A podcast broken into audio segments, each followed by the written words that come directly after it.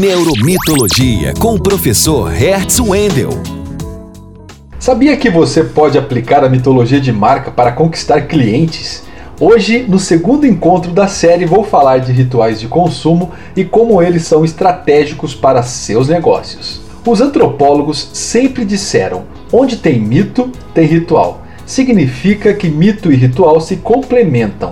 É que o ritual, esse conjunto de gestos e comportamentos, representa a encenação do mito, sua ação, seu movimento.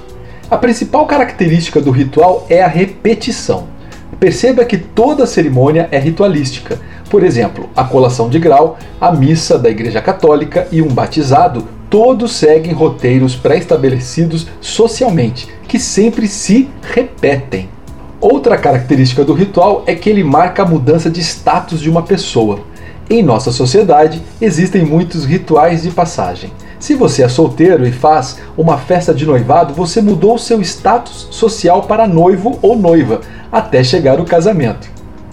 Muitas vezes imaginamos que rituais estão associados com exclusividade a tribos e cerimônias sagradas. Lembre-se que na sociedade do consumo, rica em mitologias, o ritual é uma das seis dimensões da mitologia de marca. Para você aplicar o ritual a favor da sua marca, tenho três dicas importantes. Primeira dica: estude profundamente a forma como seus clientes consomem seu produto ou serviço. Crie um roteiro de consumo simples, fácil e, se possível, divertido. Sites de e-commerce complicados costumam afastar clientes. O ritual de consumo é para alcançar o paraíso e não ser uma experiência infernal.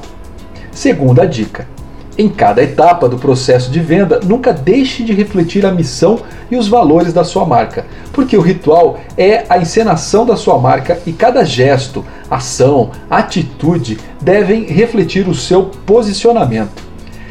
E por último, ofereça uma mudança de status para seu cliente. O antes e o depois de consumir a sua marca devem ter uma grande diferença. Se seu cliente tinha uma dor, no mínimo o ritual de consumo deverá ser muito prazeroso. É com os rituais de consumo que você conseguirá manter viva sua marca na memória dos clientes. Uma experiência repetitiva, mas cheia de significados.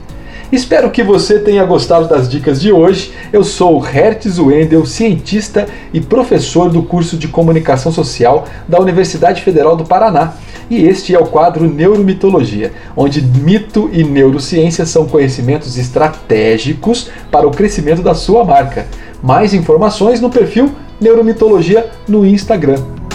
No Instagram, acesse Neuromitologia e saiba como o passado dos mitos e o futuro da neurociência ajudam a compreender o universo do consumo.